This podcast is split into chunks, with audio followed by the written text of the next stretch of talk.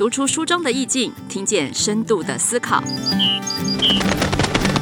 聊一聊他们的阅读生活。欢迎收听《亲子天下》，阅读有意思。我是罗伊君。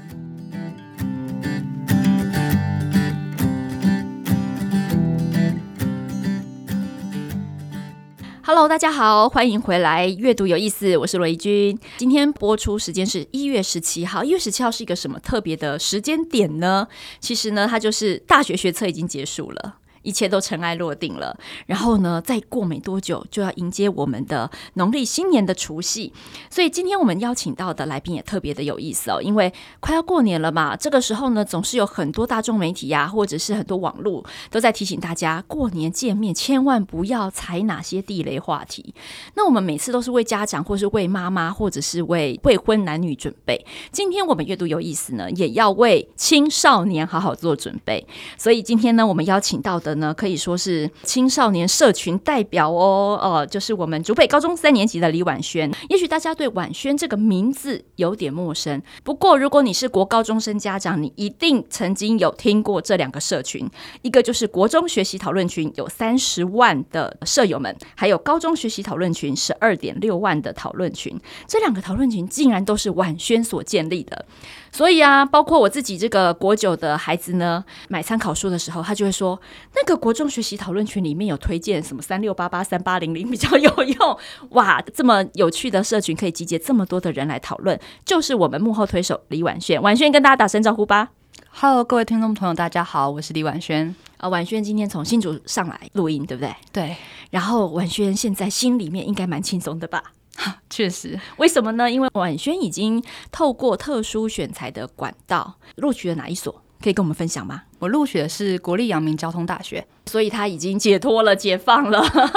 呃，今天呃邀请婉萱到节目来呢，我们有几个特别的重要的话题要跟婉萱呃聊一聊哈。因为你现在是青少年代表，我们有非常多的老师跟家长，最常跟我说的一个问题就是，我好想跟他们聊天哦，但我不知道他们心里在想什么。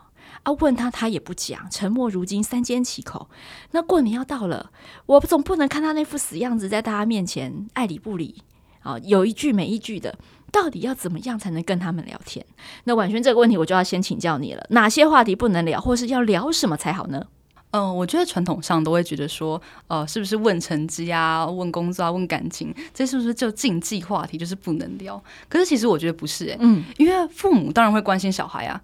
我就说，反而觉得，哎，如果父母没有问这些话题，可能还会觉得，哎，父母是不是漠不关心？真假的？对，所以我觉得这些话题是可以聊的，哦、但是他不能那么直接切入，就是问问说，哎，婉萱，你最近有想好你未来想做什么工作吗？然后甚至有些家长会说，哎呀，我觉得当医生很好啊，你要不要婉萱就去当医生呢？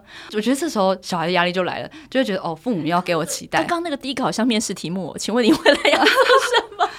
对，所以就会反而变成说，小孩听到父母这样问，就会觉得，哦，好有压力。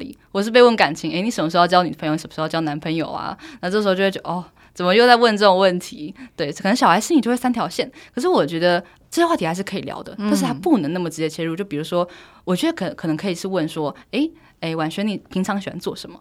或者说，诶，婉萱，你觉得做什么工作最帅？我觉得反而是可以用这种比较有趣的方式去问，就是呃，它不是一个很有压力的问题，它不是面试题目，它不是要考你。他是要可能是从旁敲侧击说，诶，你喜欢什么东西？你平常会接触什么？哦，你喜欢画画吗？呃，你想当漫画家吗？哦，你喜欢看心理类型的书？那你是不是以后想要可能当什么呃心理咨商师？或是哦你喜欢看医学的书？那以后你可能想要做什么呃呃临床治疗师什么的？可能就会从这个方向去探索小孩的兴趣，然后才会知道哦，我觉得小孩可能可以往什么工作。这时候就可可能可以跟他说，哎，那你之后是不是对哪些哎可能喜欢足球，并不一定要当一个足球明星，对他并不一定要当足球明星，他可以当一个足球的播报员。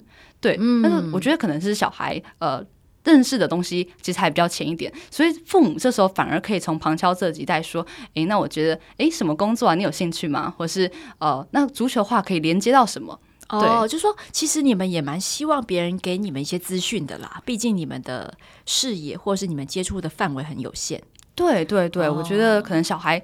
认识到东西还是我们现在眼前可以看到的，所以先对眼前这个小孩的行为感兴趣，然后呢，顺着这个兴趣再去尝试提供给他更多资讯。比如说，他可能不晓得原来这个心理师、临床师跟这个职能治疗师是三种是不同的行业，他可能未必这么清楚。但也许你跟他聊天的时候，就可以把这个带进去，也就是说，给他一些资讯不一样的新闻。对，因为我觉得其实小孩对未来都是迷茫的，嗯、而且他们可能自己也会很焦虑，就是哦，我已经很焦虑，我已经不知道未来要做什么，你又这样子问我，欸、对呀、啊，对啊，可能就会变成哦，怎么压力这么大？如果我们这样子就是问他之后，他还是不想回答呢？啊，我就喜欢干嘛打电动啊，你都知道我在打电动啊，啊，每天就是打电动看 YouTube。所以呢，应该怎么办？你应该身旁也有这样的同学吧？其实我觉得遇到这样的状况的时候，像我弟弟自己就是一个非常喜欢看 YouTube 的人。那我自己觉得最好最好的方式就是，哎、嗯，弟弟你在看什么？我跟你一起看。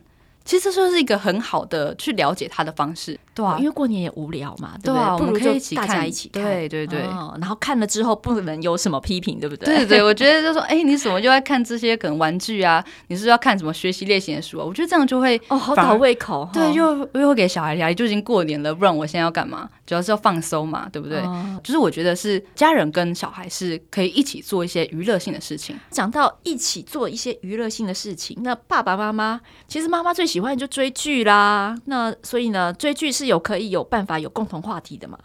哦，我觉得追剧的共同话题就多了，毕竟可以一起讨论剧情啊。对，那你最近有跟 妈妈或者是跟谁一起讨论过剧？什么剧情，或是你们同学之间，哎，比较喜欢的剧大概是哪些类型？如果是讲同学之间的话，我觉得蛮多人在看那个。Spy Family 就是间谍家家酒，大家都觉得哦，对，大家都觉得哦，安妮亚好可爱哦，或是甚至有人可能去那个二创啊，或是再画一次安妮亚角色，或是把它变成迷因，那可能就会大家哦都在讨论安妮亚哦，安妮亚最近新的那一集，他那个怎么样怎么样怎么样，我们可能大家就开始讨论，因为大家都会看，然后大家都哎。我我最近看那一集，哦、对，所以还会把它就是做成迷因图、梗图，然后这样疯传。对对对，然后大家都觉得哦，这个很可爱，然后大家说哦，我觉得超可爱，然后大家可能会这个大人可以吗？大人你觉得也会喜欢恩雅吧？我觉得呃会喜欢，可能是因为我觉得可爱这个性质就还蛮大众，就大家都会觉得哦，真的，对，大家都可以很贴近。我记得那个好像很多次的那个博客来的即时榜啊，都是 Spy Family 是第一名，对，对不对？对，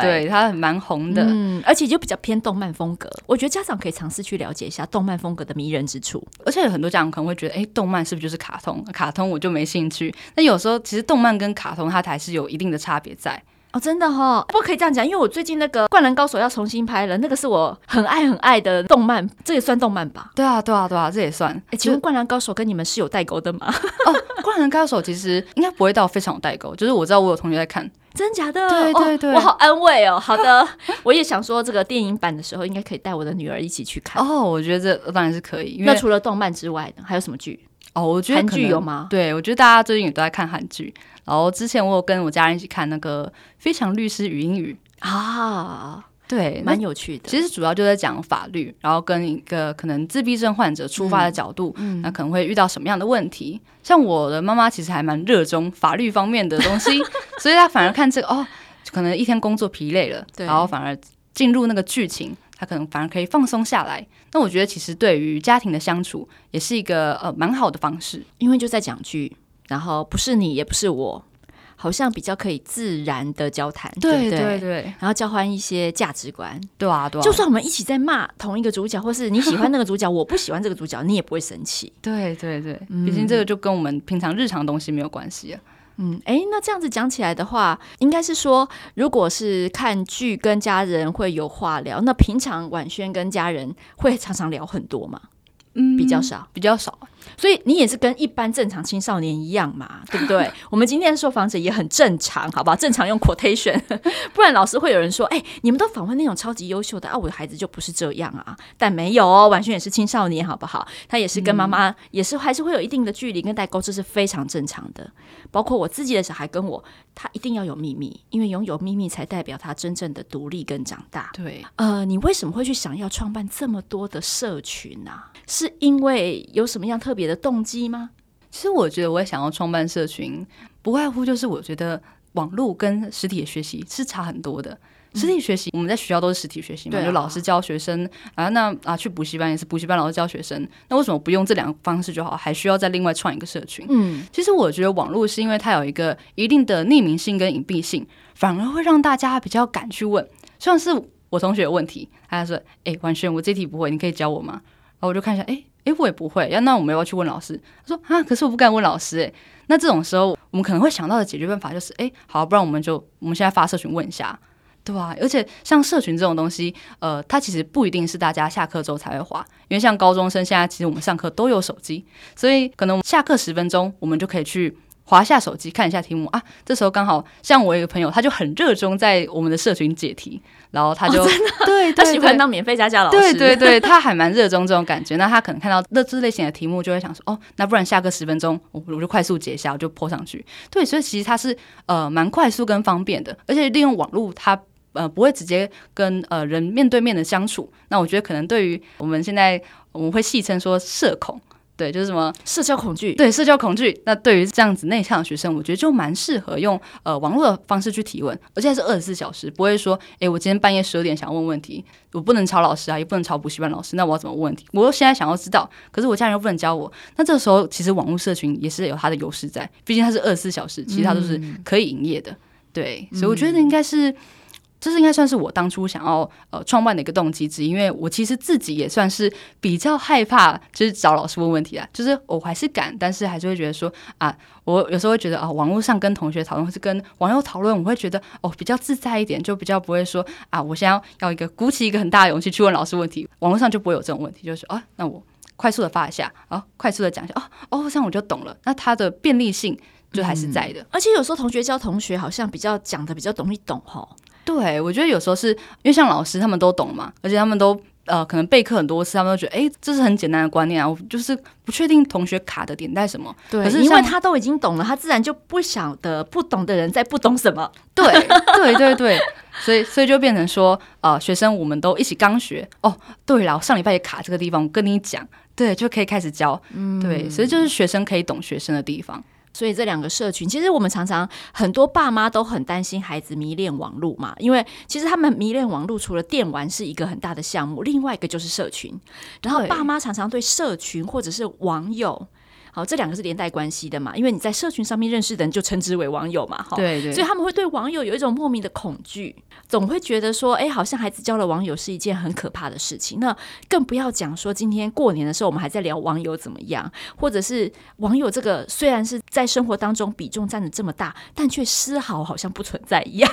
对，但你对网友这个要不要为我们平反一下？我觉得可能是因为新闻媒体报道的关系，就比如说我们今天可能会看到一个新闻，就说就是比较负面，就比如说可能会被网友诱骗啊、诈骗啊什么的，哦、对对，然后反正大家会对网友诱骗离家啊，对对对，要跟网友见面啊，对，然后大家都觉得网友这这两个字好像是禁忌，它好像是一个非常负面的词，但其实不是、欸，因为当我今天在网络上，然后我就已经有一个、呃、社群的账号，那其实我也是别人眼中的网友，真的。刚刚我在。录音之前跟婉萱有先吃一顿中饭，然后呢，婉萱就说：“其实我们两个也是网友见面呐、啊。”对对对对，但是网友他其实定义的就很广泛，他不是新闻上那种哎负面那才算网友。那今天我同学跟我然后一起，我们先哦有一个社群账号啊，像我现在其实我已经特殊选上大学了嘛，对，那我们就呃可能会先认识一下未来的同学。那我们在还没见面之前，我们两个也是网友关系啊。对对，所以其实它不是那么负面，也不是那么复杂的东西，就只要两个人都在网络上，它其实就是网友了。所以我觉得可能。嗯大家可能会因为媒体的关系，然后把它想的，嗯，既定印象就是它可能就是不好的。但其实，所以现在网友扮演很多功能，是不是？请问到底青少年 把网友这个功能发挥到哪几个面向？你可以跟我们分享一下。我觉得有一个最大宗的还是谈心的部分，因为其实有很多事情可能是我们现实不敢讲的。有些老师会给我们上对下的感觉啊，嗯，啊，父母其实他还是有一个辈分在，那可能有些东西也不敢跟父母讲。那朋友的话，其实现实中，呃，朋友已经算是我们一个比较可以呃谈心或是沟通的对象了。可是有些人还是不敢现实的时候讲出这些东西。对啊，因为万一我就是对现实那群人很不满啊，对啊，我讲出来就社交死亡，欸。对对对对对对。所以网络的好处也是刚好，假如说我今天发泄这个烦恼，那这个烦恼可能是跟我现实那一群朋友是没有接触的，那我就可以更安心的讲啊。所以你也曾经跟网友倾诉过烦恼吗？哦，我是有对我有这样的经验，真的哦。那他会给你什么建议吗？因为两个就是臭皮匠啊，你知道你们两个生活历练也差不多，经验也差不多，所以很多大人心里面的问题是，他真的可以给你好的建议、对的建议吗？他们也很担心，网友虽然是好心帮忙，但万一一不小心就给了一个很奇怪的建议怎么办？其实我觉得这种问题呢，现实也会碰到，不是网友的问题，就是包含朋友都是，因为毕竟我们都不是一个专业人士。对、哦。可是你看，就是像父母可能也会像邻居街坊，还不是会一起聊天，然后可能也都是一些很烂的意见，是吧？对对对，我没有也没有到很烂的意见，但就是他不是专业，大家都不是专业，大家都不是。可是有时候。呃，谈心，我觉得他并不一定是要找到一个好的建议，有时候是心里已经有答案，但是还是很焦虑，然后可能想要跟别人聊一聊，然后聊一聊会比较安心。然后有时候其实谈心追求的是那种安心感，对，哦、也不是这种专业性，反正就是你听我干聊一下嘛。对啊，对啊。就是、但为什么不能找父母干聊呢？可能又回到一开始讲的就是代沟吧，就可能会觉得啊，我觉得父母会不懂。我觉得还有一个点就是，可能小孩子跟父母分享一些东西之后呢。嗯父母可能会马上反驳，他说：“你怎么每天在想这些有的没的？”哦、就是会有后遗症呐、啊，对，就会有副作用。就每次他也只要一停下来，就是你又是不是又在想那个了？我可能就会觉得啊，这样跟父母聊天压力好大哦。这样他就到时候又把我之前讲过的东西又拿出来讲。现在大家应该知道，就是本案终结，为什么大家在你面前都保持沉默的原因，就是因为之后有可能是那个对簿公堂的证据或线索。对对对对。了解，好，那我们聊完了剧，因为剧是一个蛮好的元素啦。我相信，呃，只要聊到剧呢，爸爸妈妈跟孩子之间应该都可以算是蛮轻松的。那如果说我们今天又要聊到书呢？嗯、因为书其实它也算是一种媒介，我们未必一定要学习。因为其实书就像我们阅读有意思介绍非常多的书，它其实真的并不是为了学习，它有很多疗愈的功能，它有很多心理辅导跟心理成长的一个内容。那书的部分呢，青少年有什么建议吗？哦，我觉得有一本书，好像是几乎所有的青少年，甚至是很多的成人都听过的。嗯、哼哦，这一本书它在前几年很红，然后后来又被翻拍成电影，它叫做《解忧杂货店》啊。对对对，哎，这个好像年龄层真的蛮广的。对，我觉得可能就是因为它是一个比较走一个疗愈系，或是一个呃温馨系的，然后反正大家都看完之后，哦，我觉得就身心被疗愈了，或是呃在遇到挫折的时候看到这一本书，反而会觉得哦，它给我了一个很大的力量。那我觉得，其实这一本书会那么吸引大家的点，可能是有两个。第一个是它有穿越时空，大家最近好像 穿越时空也能吸引到青少年就对了。对，我觉得大家为什么？我觉得最近都很喜欢穿越时空的议题。像前几年不是有很红那个你的名字吗？对，对，也是穿越，他也算穿越时空。还有那个什么转身史莱姆的，也是穿越时空。对对对，是不是？对对对。还有什么带智慧手机去闯荡异世界的，也是穿越时空。对对，我觉得他好像很。向往这种，因为现在没有时光机，我们不能真的穿越时空。可是他好像很向往这种哦，可以回到过去，或是哦到未来这种感觉，有点就是逃离现在啊。对对对，确实。OK，穿越时空是一个元素。嗯，然后第二个元素是解忧杂货店，因为它本身的素材就很吸引人。解忧杂货店哪里吸引人？就是诶，大家都知道杂货店嘛，就是小时候大家父母可能都会去诶买一个小零食啊，干嘛点那种。嗯、对，但是它有一个解忧的元素诶。哦，它的故事在讲说，就是你可以写下你的烦恼，然后投到他们解忧杂货店的这个信箱中。嗯、解忧杂货店的老板那个老爷爷，那个他就会帮你呃写一些解答的烦恼。那其实这个设定吸引的原因就是，诶，好酷哦，从来没有听过，大家就觉得哦，眼前一亮。而且大家其实也不只是青少年，应该连大人都很希望，真的有一个人可以给自己一些睿智的建议，对不对？对对。但其实说真的啦，那个解忧杂货店啊，那个老爷爷回的信啊，也很笼统，好不好？那所以呢，大家喜欢的就是那一种啊、呃，被了解。其实他的信，你仔细去看那个老爷爷的回信，他真的都没有给一个具体的 solution，对不对？其实他也带到，就是刚刚讲到的，我记得。里面老爷有讲一句话，嗯，就是说，其实很多来这边咨询的人都是心里有已经有答案，但是他还是想要确定一下，或是呃，假如说今天老爷爷给的答案跟他想象的方向不一样，他反而就更知道哦，我果然很想要什么样什么样的决定，他反而就会更坚定自己的想法。所以老爷爷其实有点像是。嗯，他不算是一个解答的智者，他有点像是一个领导人。嗯、可是你也不一定要往那方向走，你才能找到自己的方向。它是可以帮助你找到你自己的方向。这多年以前，我们曾经看过一部还蛮有名的电影，叫《心灵捕手》。最近我才重看了这部电影，我非常喜欢这部电影，然后也介绍给我那个国中的女孩看。我有跟她讲，我说：“哎，这个不一定你可以看懂全部，但是我相信你应该可以懵懵懂懂的去感觉到那个大人跟孩子之间讲话，他是怎么样去引导他。”把自己从一个很悲伤、很困顿的情绪、很叛逆的情绪释放出来。我觉得大人要看的是那个氛围，那小孩子可以慢慢去体会。哦，原来我的情绪会把我自己这样子的锁住。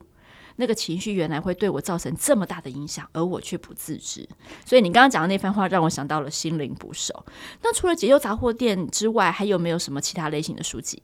哦，我自己觉得还蛮推荐一本书，就是。我们为什么要读书？我们为什么要工作？啊、这本书，那其实刚刚有前面有讲到说，诶，问未来的方向，或是问工作、问成绩，其实压力还蛮大的。为什么又推这本书呢？对啊，对啊。那我我觉得其实这本书有一个很棒的优势，是在说，因为小孩子其实他们都会对未来其实有点焦虑、有点迷茫。嗯、他们其实不是完全不能聊，他们只是哦还没找到答案，然后父母又给压力的状况下，他们就会更加焦虑。所以我觉得，呃，回到刚刚讲的，就是父母是要当一个有点像是呃领导的角色，就包含这本书里面有提到，就说，假如说我今天可能喜欢某样东西，然后哦，我喜欢小孩子，是不是就可以当幼教老师？可是喜欢小孩子，其实并不一定要当幼教老师啊，他可能还有其他的工作可以选择。那在书本里面就会提到说，那其实呃，除了我们可能小孩子小时候会认知到很片面的工作之外，那可能父母还可以提供什么样的建议，然后去引导小孩说，诶，那你觉得这个怎么样？那我觉得还有一个很大的特点是，小孩都会被父母说啊，你之后未来要工作啊，你之后未来就是要读书啊。但其实包含我自己在管理跟经营社群中，都会常遇到一个问题说，我们学这些有什么用啊？嗯，我们读为什么要学一些我以后用不到的东西？对对对。那我们从这本书的书名就可以看到，哦，我们为什么要读书？为什么要工作？它可以从我们最一开始最原点的问题去出发，说，诶，那我们到底为什么要读书？我们到底为什么要工作？那这本书其实它有很直接的点明出来，他为什么要工作？工作是为了帮助别人。我们工作是为了要融入这个互助的社会。小孩多半都会找哦，好像是要这样子。我、哦、当一个便利商店的服务员，那我可能就可以服务这些来购买东西的顾客。但是我们可能不会想到说，诶，哦，原来我们是要融入这个互助的社会，然后才去做工作。但是这本书很清楚的点明说，哎，原因是什么？嗯，那我们之后做这些工作带来的影响会是什么？我觉得这本书也蛮好的，就是给爸爸妈妈一个备用答案啦。哦，很多爸爸妈妈其实回答不出这些问题的，对吧？对，但是小孩一直问他，就问这么多干什么？就读就对了。为什么要工作？因为要吃饭，难不成你要变成靠爸靠妈族啊？对，对，对，对不对？那个心里的话就出来。所以，呃，当我们常说这个爸爸妈妈常常变据点王的时候，有可能是因为他也不知道这个答案，他只能这样子给。嗯、那所以这本书其实某个程度上也帮爸爸妈妈准备好了一个更宽阔的答案。那这个宽阔的答案可以让孩子的很多想法容纳在里面，你就比较不会变成一个被停止聊天的一个大人。我突然。想到有一个点很值得分享的，就是、嗯、这本书其实采访了非常非常多现在正在工作的人员，嗯，对，不管什么职业都有。那可能我有一个比较印象深刻的就是，呃，有一个好像是幼稚园老师，然后他在带幼稚园小朋友的时候，小朋友对他说了这样一句话：“我长大想要成为像姐姐一样的人。”对，就在讲那个老师，嗯、那他就哎听了这句话，可能就就是很感动啊，就是哦，我好像又找到了我工作的意义。对，而且包含这本书其实还有提到，就是不一定工作就是要有一个往成功的方向，你不一定要赚很多钱你才是所谓的成功。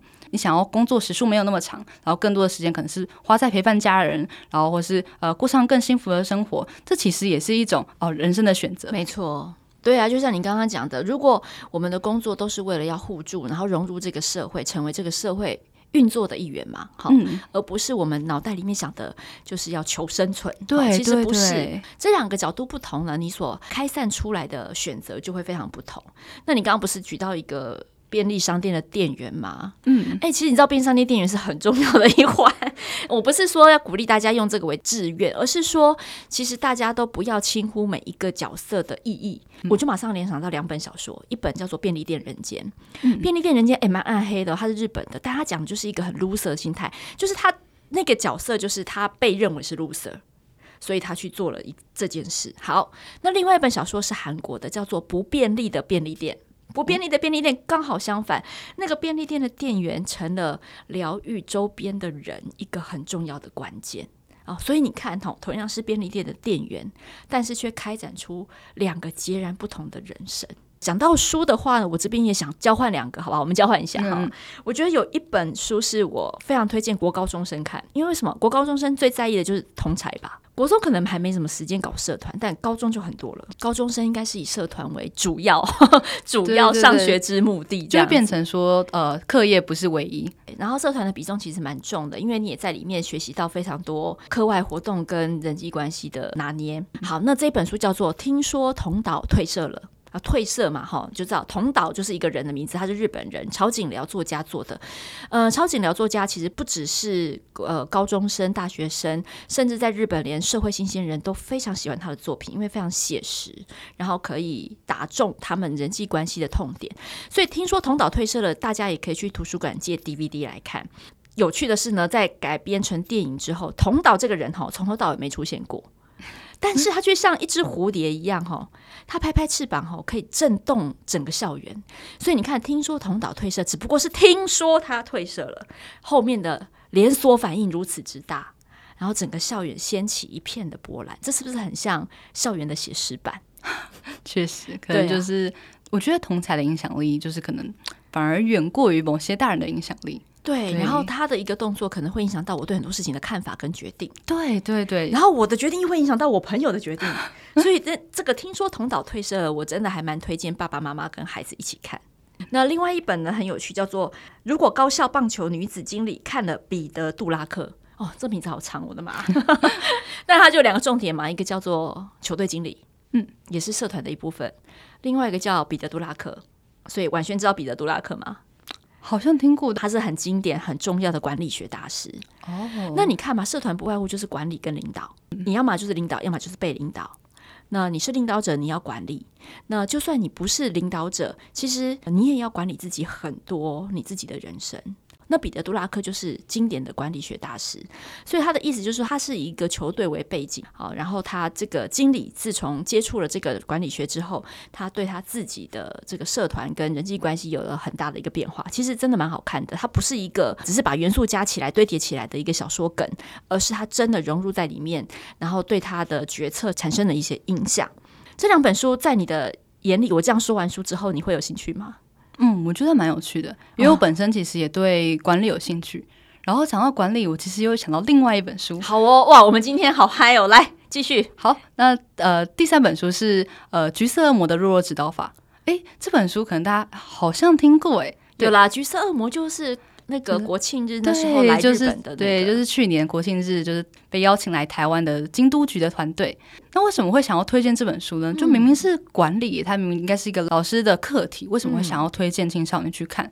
因为其实我觉得啦，就像刚刚提到了，呃，高中很大的主力都是在社团。诶，那社团那一定要有一个社长啊，那社长这又是不是老师带领的，对不对？那社长的职位其实就是需要去呃管理这一整个学生团队。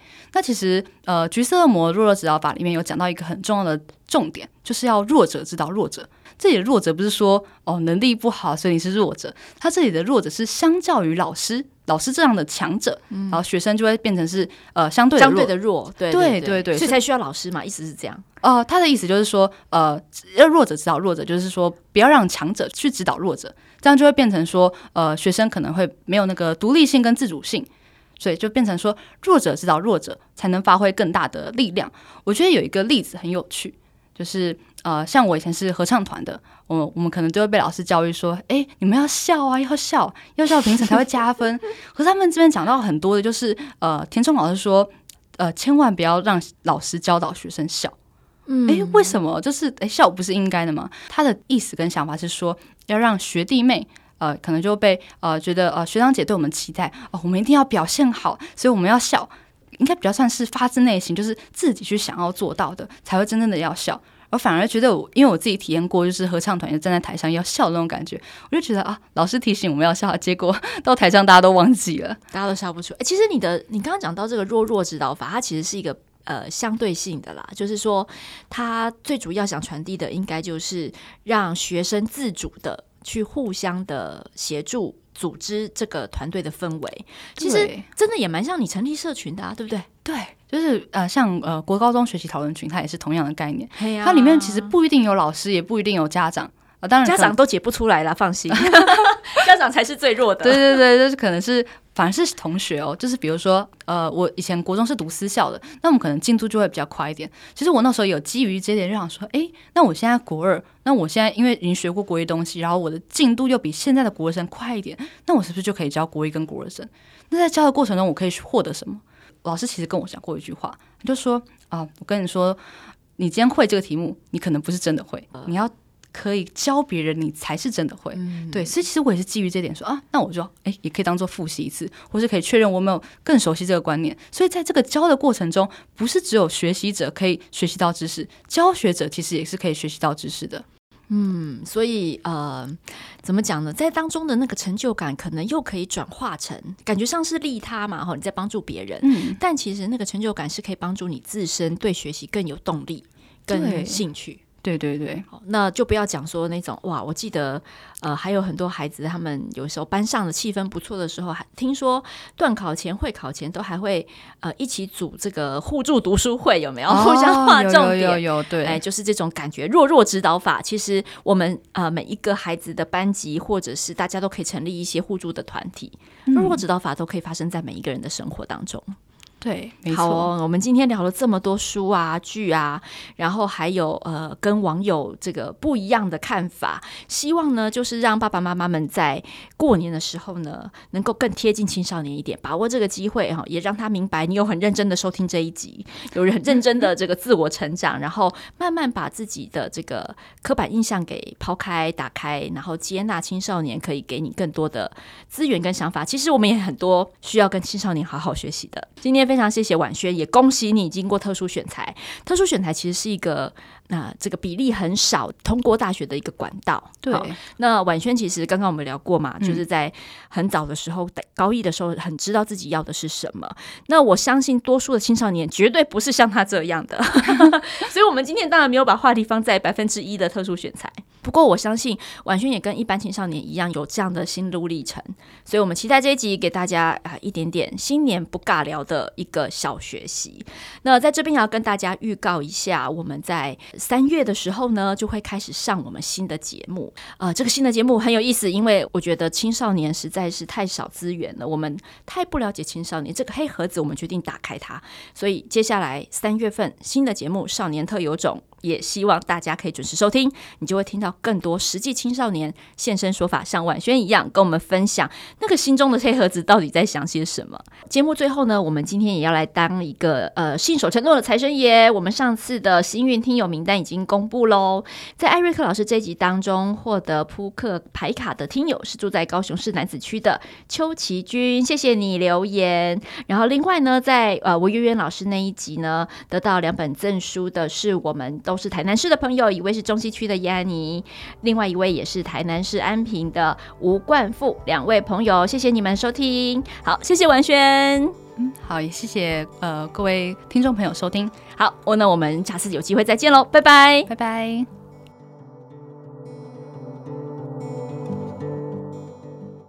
亲子天下 Podcast，周一到周六谈教育、聊生活，开启美好新关系，欢迎订阅收听哦。Apple Podcast 和 Spotify 给我们五星赞一下，也欢迎在许愿池留言回馈。我们下次再见。